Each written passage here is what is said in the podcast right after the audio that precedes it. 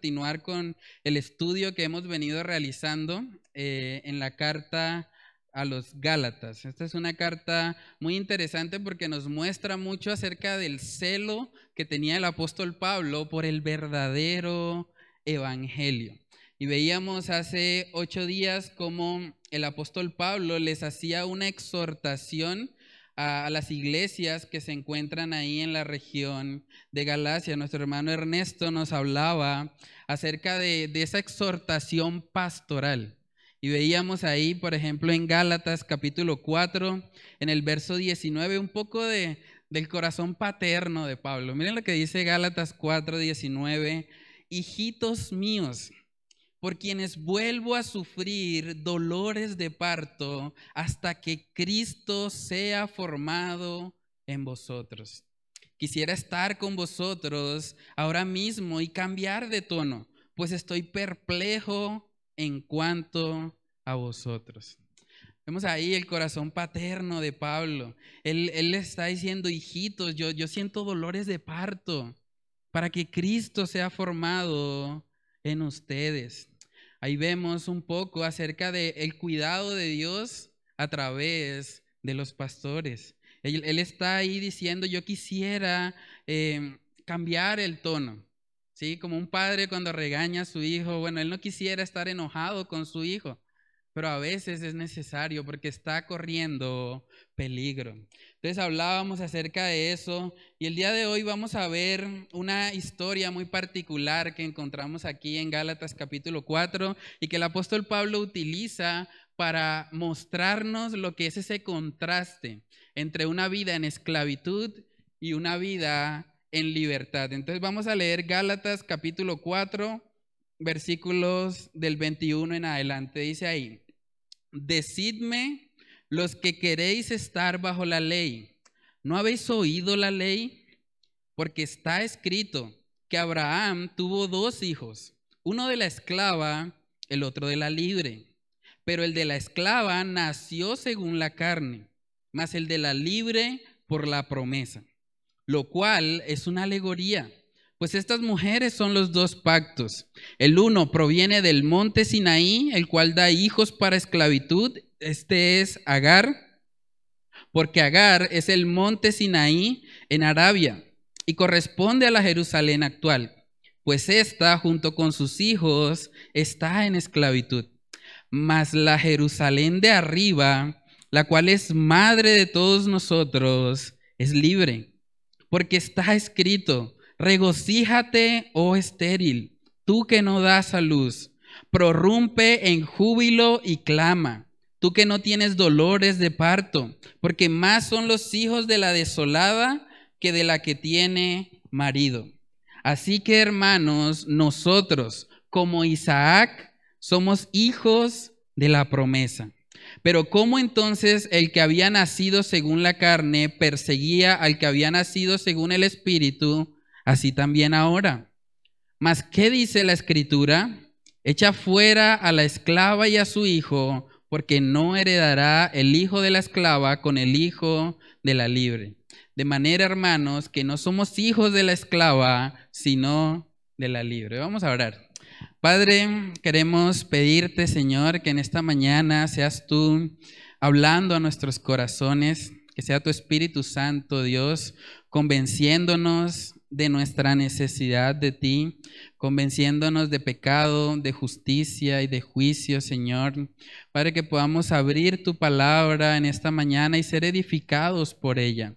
Que la luz de las escrituras pueda guiar nuestros caminos y pueda ayudarnos, Señor, a, a caminar contigo, a andar en esa libertad que tú nos ofreces en Cristo Jesús. Padre, ayúdanos, Señor, en esta mañana, que toda palabra que sea dicha sea para gloria y honra tuya, Señor. Padre, oramos por tu bendición en esta mañana, en el nombre de Cristo Jesús. Amén y amén. Bueno, hermanos, vemos ahí en Gálatas capítulo 4, en el verso 21, que el apóstol Pablo le habla a las personas que quieren vivir bajo la ley. Dice Gálatas 4:21, decidme los que queréis estar bajo la ley.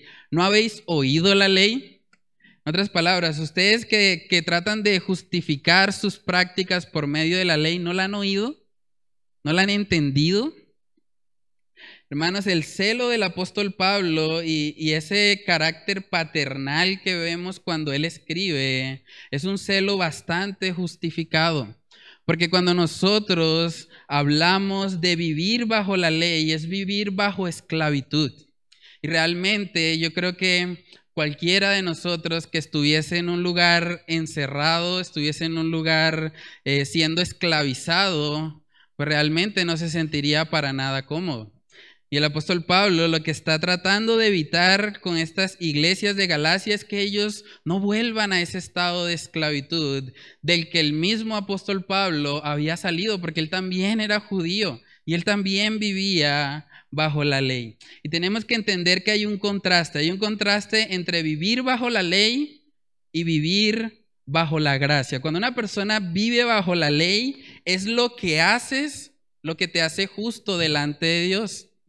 Mientras que cuando una persona vive bajo la gracia, es lo que Cristo hizo en la cruz, lo que te hace justo delante de Dios. Y es un contraste, hermanos, que debemos entender y del que debemos guardarnos, porque vivir bajo la ley es vivir en esclavitud. Todo se centra bajo la ley en mi desempeño, en mi rendimiento, en cómo me comporto. Pero cuando nosotros vivimos bajo la gracia, todo se centra en Jesús, en lo que Él hizo, en su desempeño, en que Él ocupó nuestro lugar para salvarnos. Cuando vivimos bajo la ley, pecamos y estamos bajo condenación. Pero cuando vivimos bajo la gracia, pecamos y tenemos un abogado que intercede por nosotros. Por eso el apóstol Pablo está mostrando este celo, hermanos. Las personas que viven bajo la ley viven bajo maldición, mientras que las personas que viven bajo la gracia viven bajo bendición. Es un contraste total. Hay un autor que, que dijo la siguiente frase que me gusta mucho. Él dijo, bajo la ley nos encontramos con hojas de higuera para cubrir nuestra desnudez pero bajo la gracia de Dios somos aceptos por medio de la fe en el sacrificio de Cristo. Hay un contraste total, por eso el apóstol Pablo les está diciendo, bueno, ustedes que se justifican, ustedes que quieren vivir bajo la ley, ¿no la han leído? Dice ahí en Gálatas 4, en el verso 22, porque está escrito que Abraham tuvo dos hijos, uno de la esclava el otro de la libre. Pero el de la esclava nació según la carne, más el de la libre por la promesa. Y eso es interesante. Eso nos lleva al primer punto en esta mañana, y es que hay dos tipos de hijos de Abraham. Hay dos tipos de hijos de Abraham y aquí los está describiendo. Estas personas judaizantes eran personas que tenían muy presente su linaje abrahámico. Pero aquí vemos que el apóstol Pablo les está diciendo, pero acuérdense que Abraham también tuvo otro hijo. Y no fue el hijo de la promesa, fue un hijo de la esclava. Para entender eso mejor vamos a ir a Génesis capítulo 16. Génesis capítulo 16 versículos del 1 al 4. No vamos a leer toda la historia por cuestión de tiempo, pero los animo a que puedan leer Génesis del capítulo 16, pueden leer la historia completa hasta el capítulo 21. Pero miren lo que pasó en Génesis 16, versículos del 1 al 4. Ahí dice, Sarai, mujer de Abraham, no le daba hijos. Y ella tenía una sierva egipcia que se llamaba Agar. Dijo entonces Sarai a Abraham, ya ves que Jehová me ha hecho estéril, te ruego pues que te llegues a mi sierva, quizá tendré hijos de ella. Y atendió Abraham al ruego de Sarai. Y Sarai, mujer de Abraham, tomó a Agar, su sierva egipcia, al cabo de diez años que había habitado Abraham en la tierra de Canaán, y la dio por mujer a Abraham su marido. Y él se llegó a Agar, la cual concibió y cuando vio que había concebido, miraba con desprecio a su señora. Entonces aquí vemos que en un principio Dios le había hecho una promesa a Abraham de que en él serían benditas todas las naciones. Pero aquí vemos que había pasado el tiempo y Sarai era estéril. Entonces ellos empezaron a dudar un poco y a decir, bueno, pero ¿será que Dios no va a cumplir con su promesa? ¿Será que hay que darle una ayudita a Dios?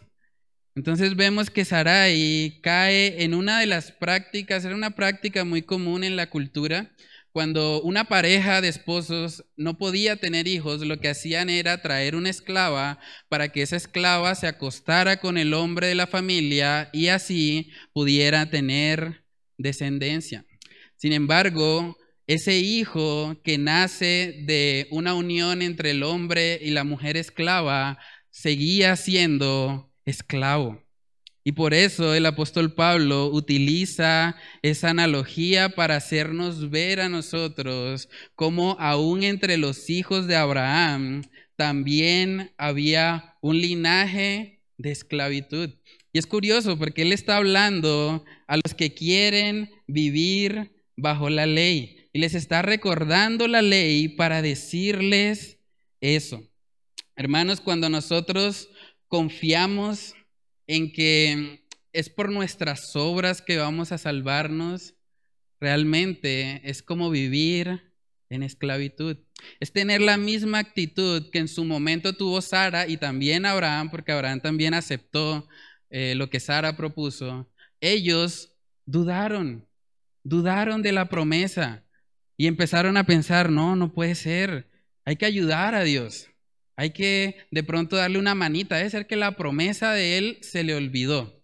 Entonces vamos a ayudarle un poco para que ahora sí pueda Abraham tener su descendencia. Hermanos, y eso es una actitud muy peligrosa. Cuando nosotros vemos la palabra de Dios y no creemos sus promesas, sino que más bien creemos en lo que nos parece que es lo correcto a nosotros, es ahí cuando vienen los problemas. Uno puede mirar todo el problema que hubo luego entre los descendientes de Ismael y los descendientes de Isaac. Y fue algo horrible. Muchas personas, muchas guerras sucedieron como consecuencia de todo eso. Y todo empezó precisamente por no aceptar la promesa que Dios les había dado, por de pronto dejarse desesperar porque el tiempo iba pasando y no veían la promesa cumplida. Dice la palabra en Efesios capítulo 2, vamos ahí, Efesios capítulo 2, versículos del 8 al 9. Dice, porque por gracia sois salvos por medio de la fe. Y esto no de vosotros, pues es don de Dios, no por obras para que nadie se gloríe.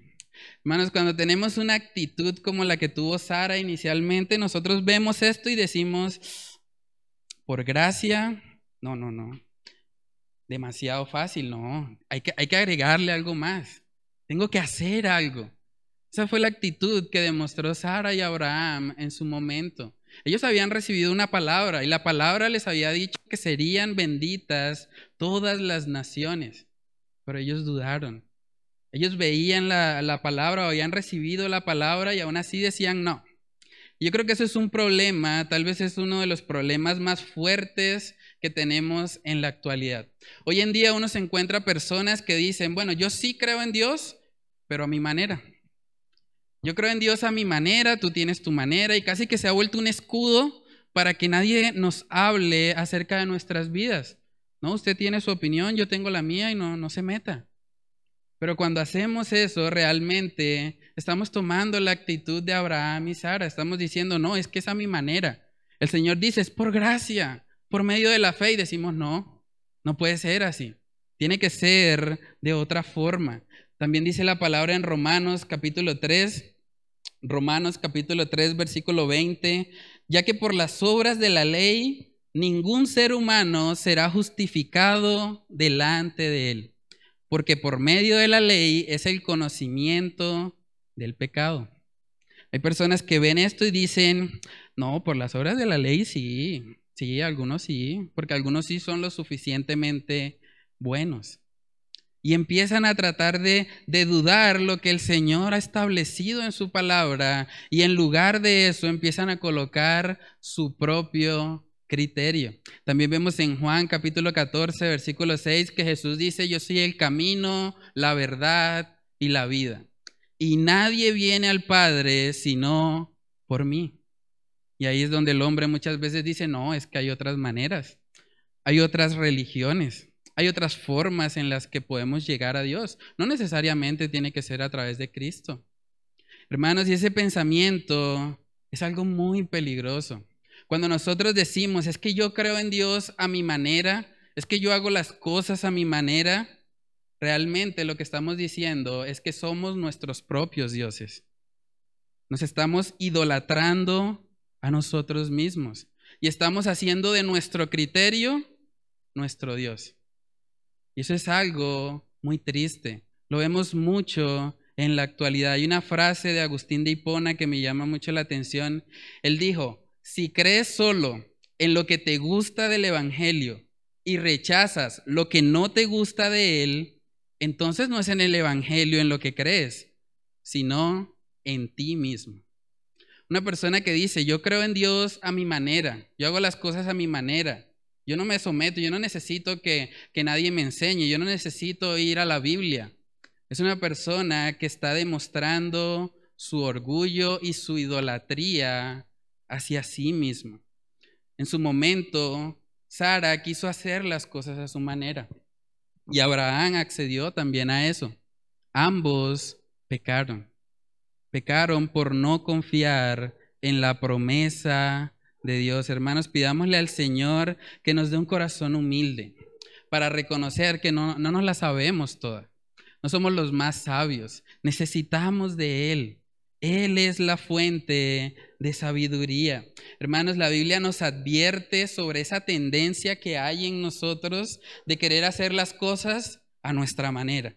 Miremos lo que dice Proverbios capítulo 28. Vamos ahí. Proverbios capítulo 28 en el versículo 26. Dice ahí, el que confía en su propio corazón es necio mas el que camina en sabiduría será librado. El que confía en su propio corazón. La palabra nos enseña que el corazón es engañoso y perverso. Cuando una persona dice, es que yo creo en Dios a mi manera, está dejando todo en manos de su perverso corazón. Se está comportando como un necio, como alguien que abiertamente está rechazando el mensaje de Dios para su vida. También en Proverbios capítulo 14, Proverbios capítulo 14, versículo 12 dice ahí, hay camino que al hombre le parece derecho, pero su fin es camino de muerte. Hay camino que al hombre le parece derecho. Hay personas que pueden estar pensando, no, es que yo vivo a mi manera. Yo no necesito una iglesia, yo no necesito nadie que me, que me diga cómo debo hacer las cosas, pero realmente ese camino puede ser de los que los lleve a la muerte. Por eso es tan importante, hermanos, que nosotros decidamos. Básicamente hay dos opciones. Nosotros podemos decidir o confiar en la promesa de Dios, confiar en su palabra, creer que realmente esta es la lámpara a nuestros pies, la lumbrera a nuestros caminos, o simplemente desecharla y decir, bueno, yo creo más en mí mismo, creo más en mis estrategias, en mis formas de vivir. Hermanos, y la palabra nos advierte, vamos a Romanos capítulo 11, de que la gracia y las obras son mutuamente excluyentes. No podemos tener gracia más obras. O tenemos gracia o tenemos obras, pero no podemos combinar las dos cosas. Dice Romanos capítulo 11, Romanos capítulo 11, versículo 5, así también, aún en este tiempo, ha quedado un remanente escogido por gracia. Miren lo que dice el 6. Y si por gracia, ya no es por obras. De otra manera, la gracia ya no es gracia. Y si por obras, ya no es gracia. De otra manera, la obra ya no es obra. La gracia y las obras son mutuamente excluyentes. No podemos tener las dos cosas al mismo tiempo. Y ahí vemos en Gálatas capítulo 4, en el versículo 26, que Agar, el hijo que tuvo Ismael, nació según la carne. Gálatas 4:23 dice, pero el de la esclava nació según la carne, mas el de la libre por la promesa. Ismael nace como un intento humano de hacer cumplir la promesa de Dios. Pero aún así el Señor dice, no, Ismael no va a ser el hijo de la promesa. El hijo de la promesa llegó 14 años después con el nacimiento de Isaac. ¿Sí? Entonces, hermanos, debemos preguntarnos, ¿en qué confiamos nosotros? ¿Confiamos en las promesas de Dios? ¿Confiamos en su palabra? ¿O tratamos más bien de, de ganarlos a nuestra manera?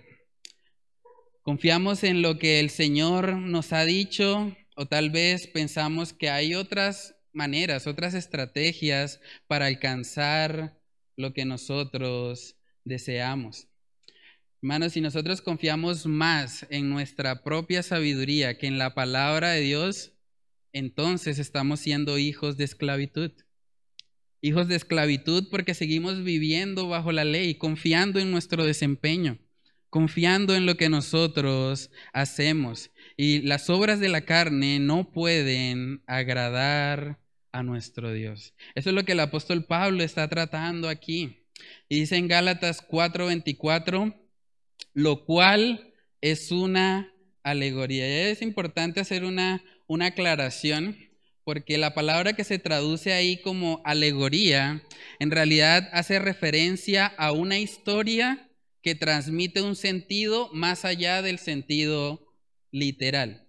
¿Qué quiere decir eso? O sea, la historia de la que el apóstol Pablo nos está hablando es una historia que efectivamente sucedió.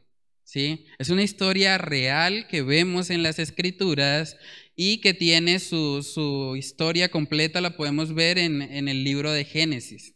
Eso es importante, ¿por qué? Porque hay muchas personas que basados en este pasaje han dicho, ah, entonces podemos alegorizar las escrituras.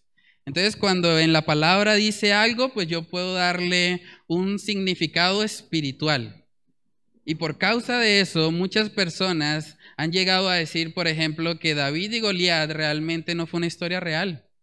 David y Goliat es una alegoría acerca de nuestros miedos, de nuestros temores que debemos vencer. Pero realmente no es la manera en la que nosotros estudiamos la escritura. Lo que el apóstol Pablo está haciendo acá es usando una ilustración y eso es muy importante aclararlo. De hecho, en Efesios, perdón, Efesios no, Gálatas capítulo 4, verso 24, si lo miramos en la nueva traducción viviente, miren cómo aparece. Dice, estas dos mujeres, hablando de Agar y de Sarai, estas dos mujeres son una ilustración de los dos pactos de Dios. La primera mujer Agar representa el monte Sinaí, donde el pueblo recibió la ley que los hizo esclavos. Entonces, hermanos, nosotros, basados en este pasaje, no podemos utilizar un método de interpretación alegórico, ¿sí? Porque la historia es real. Lo que el apóstol Pablo está haciendo es mostrando cómo esa historia del Antiguo Testamento ilustra o ejemplifica lo que es estar en la esclavitud. También vemos en Primera de Corintios capítulo 10, Primera de Corintios capítulo 10, ahí se habla acerca de de todo lo que pasó en el Antiguo Testamento, de cómo todas esas historias llegan a ser ejemplo para nosotros. Dice Primera de Corintios 10:11, dice, "Y estas cosas hablando de todo lo que pasó en el Antiguo Testamento, les acontecieron como ejemplo y están escritas para amonestarnos a nosotros, a quienes han alcanzado los fines del siglo. Hermanos, la incredulidad que tuvo en su momento Sarai con Abraham es de ejemplo para nosotros para que no caigamos en lo mismo, para que no pensemos que necesitamos darle una ayudita a Dios y para que aprendamos a confiar plenamente en sus promesas. Él es fiel, hermanos. Todas las promesas que eh, vemos en la palabra acerca de la primera venida de Jesús, todas sin excepción se cumplieron literalmente. Literalmente fueron cumplidas, no de forma alegórica, por eso no aceptamos ese tipo de, interpretación para las escrituras. Entonces, hermanos, vemos ahí que, que el apóstol Pablo utiliza esa historia de Abraham y Sara para mostrar la condición en la que se encuentra todo aquel que quiere confiar en su propio rendimiento para agradar a Dios. Y vemos ahí en Gálatas 4:24 que dice, lo cual es una alegoría, pues estas mujeres son los dos pactos. El uno proviene del monte Sinaí, recuerden que en el monte Sinaí fue donde fue entregada la ley, y dice ahí, el cual da hijos para esclavitud. Este es Agar. Verso 25, porque Agar es el monte Sinaí en Arabia y corresponde a la Jerusalén actual, pues ésta junto con sus hijos está en esclavitud. Mas la Jerusalén de arriba, la cual es madre de todos nosotros, es libre, porque está escrito, Regocíjate, oh estéril, tú que no das a luz, prorrumpe en júbilo y clama, tú que no tienes dolores de parto, porque más son los hijos de la desolada que de la que tiene marido. Hermanos, el segundo punto que vamos a estar viendo es que o somos hijos de esclavitud o somos hijos de libertad.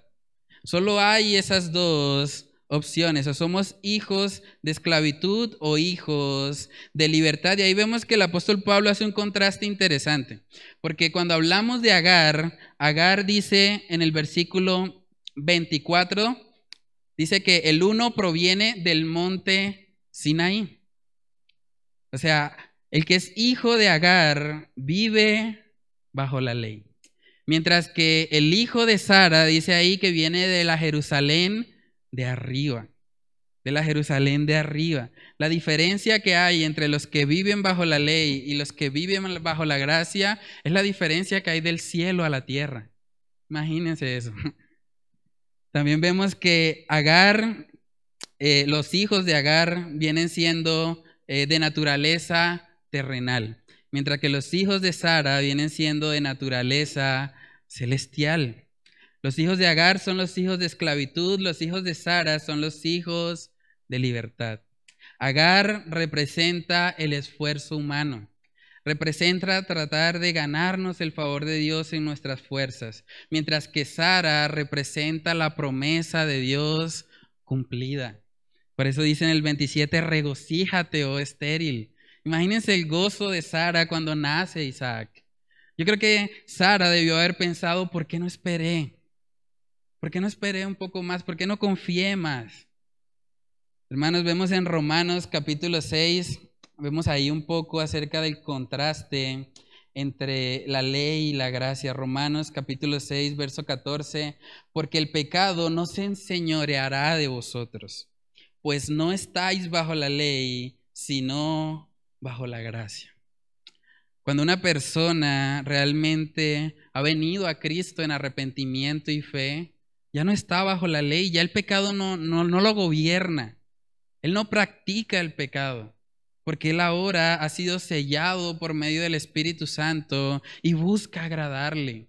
El Espíritu Santo en él lo contrista cuando falla y lo guía a que pueda vivir conforme a la buena voluntad del Señor. Vemos ahí ese contraste. También vemos que, que, los hijos de Sara son de la Jerusalén de arriba. Y vamos a mirar lo que dice Filipenses capítulo 3.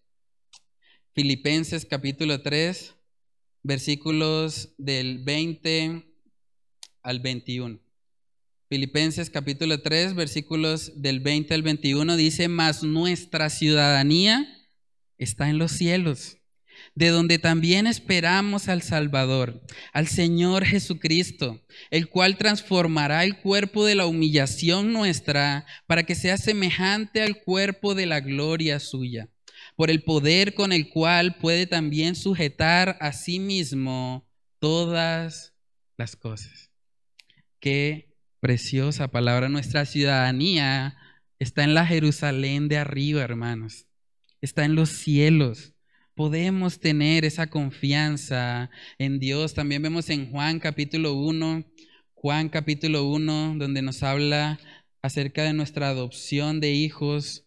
Juan capítulo 1, versículo 12 dice, mas a todos los que le recibieron, a los que creen en su nombre, les dio potestad de ser hechos hijos de Dios los cuales no son engendrados de sangre, ni de voluntad de carne, ni de voluntad de varón, sino de Dios.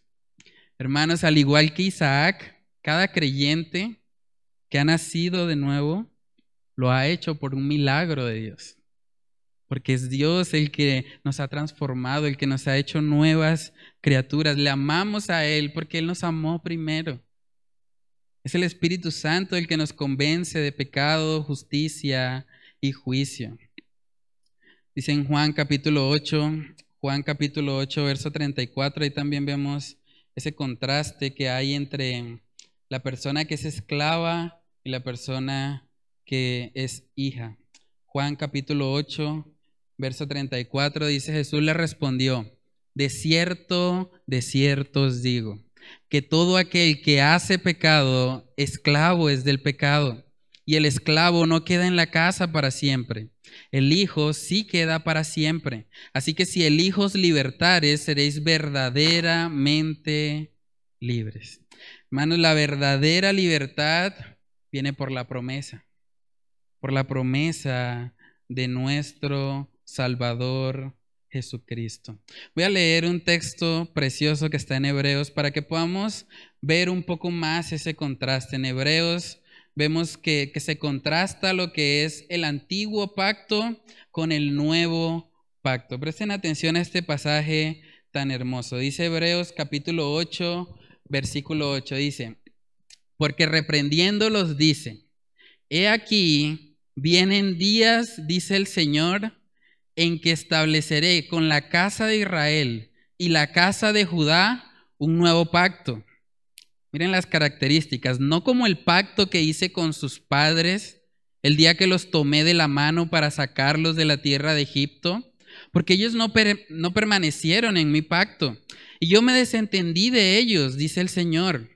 Por lo cual, este es el pacto que haré con la casa de Israel. Después de aquellos días, dice el Señor, pondré mis leyes en la mente de ellos y sobre su corazón las escribiré.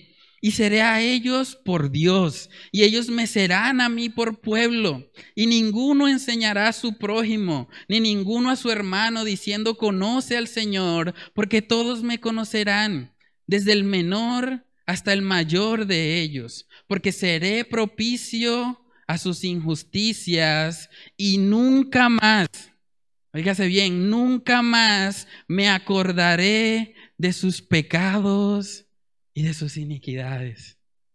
Hermanos, ese es el glorioso nuevo pacto. El Señor nos ha salvado Vivíamos como esclavos, vivíamos bajo la ley y Él nos ha comprado, nos ha redimido por su sangre.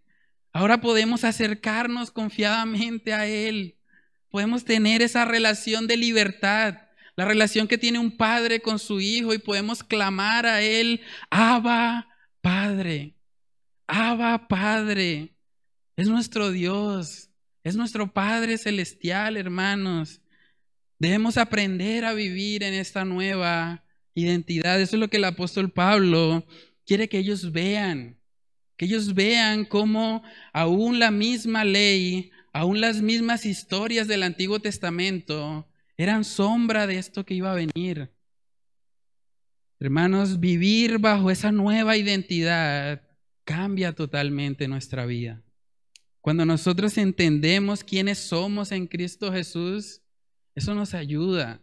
a realmente no vivir como esclavos nuevamente, a no querer volver atrás, a no querer volver a confiar en los rudimentos de este mundo, sino aferrarnos a Cristo Jesús, a Él como nuestra única esperanza. Eso nos lleva al tercer y último punto en esta mañana y es vive como un hijo de la promesa.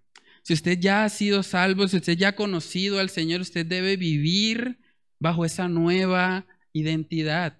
Dice ahí en Gálatas capítulo 4, verso 28, así que hermanos, nosotros como Isaac somos hijos de la promesa. Pero ¿cómo entonces el que había nacido según la carne perseguía al que había nacido según el Espíritu? Así también ahora. Mas, ¿qué dice la Escritura? Echa fuera a la esclava y a su hijo, porque no heredará el hijo de la esclava con el hijo de la libre. De manera, hermanos, que no somos hijos de la esclava, sino de la libre. Hermanos, esta es una verdad que a veces nos cuesta vivir. Porque así como Ismael perseguía a Isaac, hoy por hoy la carne y el espíritu chocan entre sí. Hay una persecución, hay una, una rivalidad constante entre lo que es nuestra carne y nuestro espíritu. Y por eso vemos que personajes incluso como el apóstol Pedro cayeron en el legalismo porque es algo de lo que debemos guardarnos. Y es lo que el apóstol Pablo está tratando de evitar que suceda con los creyentes de la iglesia de Galacia. Hay un contraste ahí entre lo que es nuestra carne y nuestro espíritu, porque tenemos la tendencia a justificarnos por lo que hacemos o a basar nuestra relación con el Señor en función de lo que hacemos. Entonces, si nos hemos portado bien, entonces decimos, bueno, ahora sí voy a orar, ahora sí voy a la iglesia porque he hecho cosas buenas y lo merezco. Aunque no lo diríamos de labios para afuera, muchas veces es lo que está en nuestro corazón. Y a veces también cuando fallamos nos colocamos en una posición de indignos. Y decimos, no, no, yo no puedo acercarme a Dios. No, estoy demasiado sucio. Pero hermanos, la sangre de Cristo nos limpia de todo pecado, de todo. Entonces no hay excusa para no acercarnos a Él. Tratar de vivir una relación con Dios basada en lo que hacemos solo nos va a traer frustración, solo nos va a traer esclavitud y vamos a vivir cada día de nuestras vidas desanimados, inconstantes, porque nuestro rendimiento a veces está arriba y a veces también está abajo. Por eso necesitamos a Cristo. Miren lo que dice el apóstol Pablo en Filipenses capítulo 3, donde él habla acerca de que no se puede confiar en la carne y en el espíritu. O confiamos en una cosa o confiamos en la otra. Dice Filipenses capítulo 3, versículos del 3 al 9, ahí el apóstol Pablo da su pedigrí. Dice Filipenses 3:3, que por la... Perdón, estaba en Efesios. Filipenses capítulo 3, versículos del 3 en adelante, dice, porque nosotros somos la circuncisión, los que en espíritu servimos a Dios y nos gloriamos en Cristo Jesús. Miren lo que él aclara, no teniendo confianza en la carne. Aunque yo también, aunque yo tengo también de qué confiar en la carne. Si alguno piensa que tiene de qué confiar en la carne, yo más circuncidado al octavo día, del linaje de Israel, de la tribu de Benjamín, hebreo de hebreos, en cuanto a la ley, fariseo, en cuanto a celo, perseguidor de la iglesia, en cuanto a la justicia que es en la ley, irreprensible, pero cuantas cosas eran para mi ganancia, las he estimado como pérdida por amor de Cristo. Y ciertamente aún estimo todas las cosas como pérdida por la excelencia del conocimiento de Cristo Jesús mi Señor, por amor del cual lo he perdido todo y lo tengo por basura para ganar a Cristo. La palabra basura que se utiliza ahí significa literalmente estiércol. Lo que el apóstol Pablo está diciéndonos acá es que él no podía confiar en su carne, aun cuando tenía muchos méritos por los cuales podía recibir alabanza, él no podía confiar en eso. Él había desechado todo eso por amor a Cristo Jesús. Hermanos, así se vive la libertad. La libertad no es una excusa para pecar. La libertad en realidad es algo que promueve en nosotros la santidad. Vamos a Primera de Juan capítulo 3. Primera de Juan capítulo 3. Vamos a ver ahí cómo el hecho de saber que somos hijos de Dios realmente no nos lleva a vivir una vida pecaminosa, todo lo contrario. Nos lleva a querer parecernos más a nuestro Dios. Dice Primera de Juan capítulo 3 versículo 1, mirad cuál amor nos ha dado el Padre, para que seamos llamados hijos de Dios. Por eso el mundo no nos conoce, porque no le conoció a Él. Amados, ahora somos hijos de Dios y aún no se ha manifestado lo que hemos de ser, pero sabemos que cuando Él se manifieste, seremos semejantes a Él, porque le veremos tal como Él es. Y todo aquel que tiene esta esperanza en Él, se purifica a sí mismo, así como Él es puro. Hermanos, saber que somos hijos de Dios, que somos hijos de la promesa, que podemos acercarnos a Él, no es una excusa para pecar, antes es la libertad que el Señor nos da para ahora poder servirle con gozo, para poder fijar nuestra mirada en Él. Dice la palabra en Colosenses capítulo 3, Colosenses capítulo 3, versículos del 1 al 3.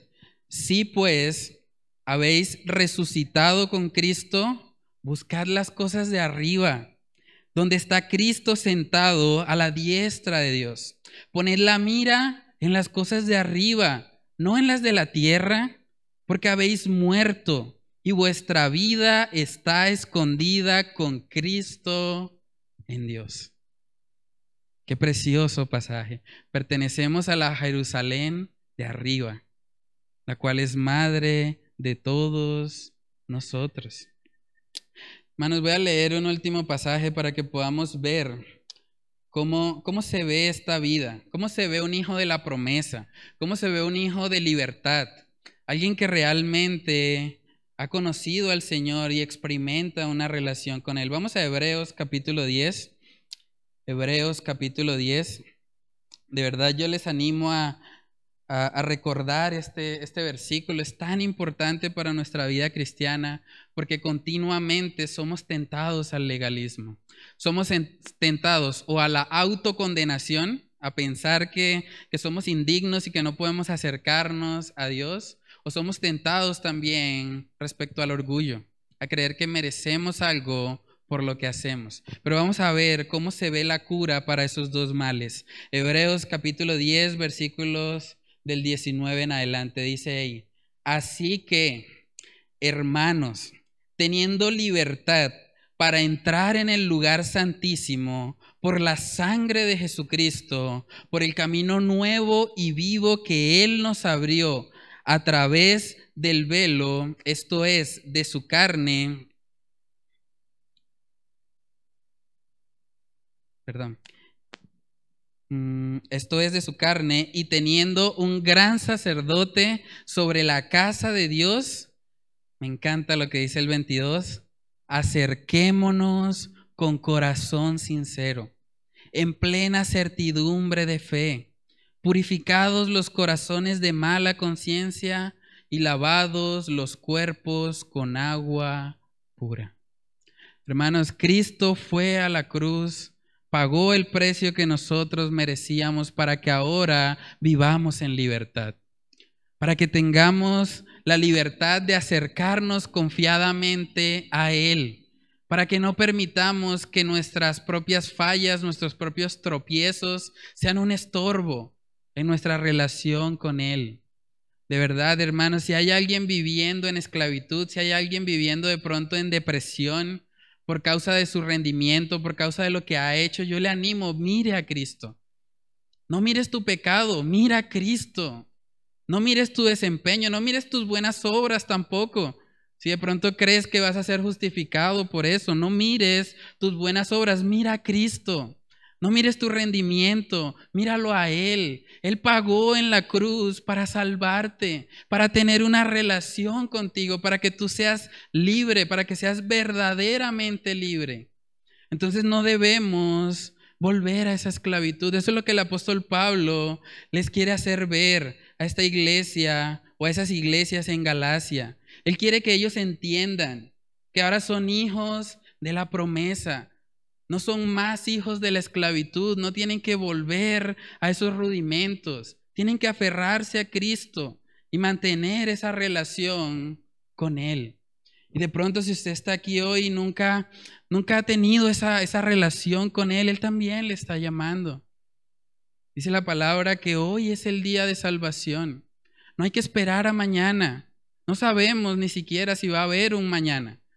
Pero hoy tenemos la oportunidad de arrepentirnos de corazón, de reconocer nuestro pecado, de decir, Señor, yo he estado creyendo a mi manera, yo he estado creyendo que, que yo soy la fuente de sabiduría, que todo lo que gobierna mi vida debe salir de mí, pero reconozco que debo ir a ti. Reconozco que tú moriste en la cruz para salvarme y te pido que me ayudes. Te pido de tu gracia.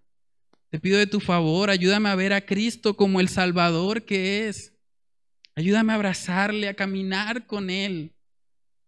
Hermanos, a la luz de este glorioso nuevo pacto, debemos nosotros ser los instrumentos para que este mundo pueda escuchar estas buenas nuevas, para que más personas puedan pasar de la esclavitud a la libertad, para que puedan entender que lo que Cristo hizo en la cruz fue para salvarles, para darles una vida nueva, para que no vivan más bajo esos rudimentos, sino que ahora vivan una relación íntima y personal con Dios a través de Cristo Jesús. Vamos a orar. Padre, te damos muchas gracias, Señor. Gracias por recordarnos nuestra nueva identidad en ti.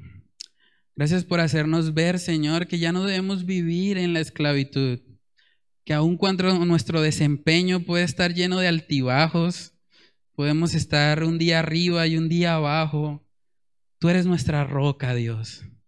En ti encontramos sustento. En ti, Señor, es donde nosotros encontramos el refugio que nuestra alma necesita. Padre, que si hay personas acá que de pronto están viviendo en autocondenación, pensando que son indignos, pensando que no pueden acercarse a ti por causa de lo pecadores que son. Padre, que ellos puedan verte como ese Salvador precioso, que puedan verte, Señor, como ese que derramó su sangre en la cruz para salvarnos, Dios. Padre, ayúdanos a contemplarte a ti, Señor. Ayúdanos a ver tu gracia, Señor a ver cómo ese glorioso nuevo pacto, Señor, nos, nos hace libres, nos hace libres para acercarnos confiadamente a ti, con un corazón sincero, Señor. Padre, que no vivamos vidas de esclavitud, que vivamos vidas de libertad en ti, Señor. Que cada día, Señor, podamos llenarnos de tu gracia y de tu favor, para que todo lo que hagamos, Señor, sea siempre para gloria y honra de tu nombre. Señor, oramos estas cosas en el nombre de tu Hijo amado Jesús. Amén y amén.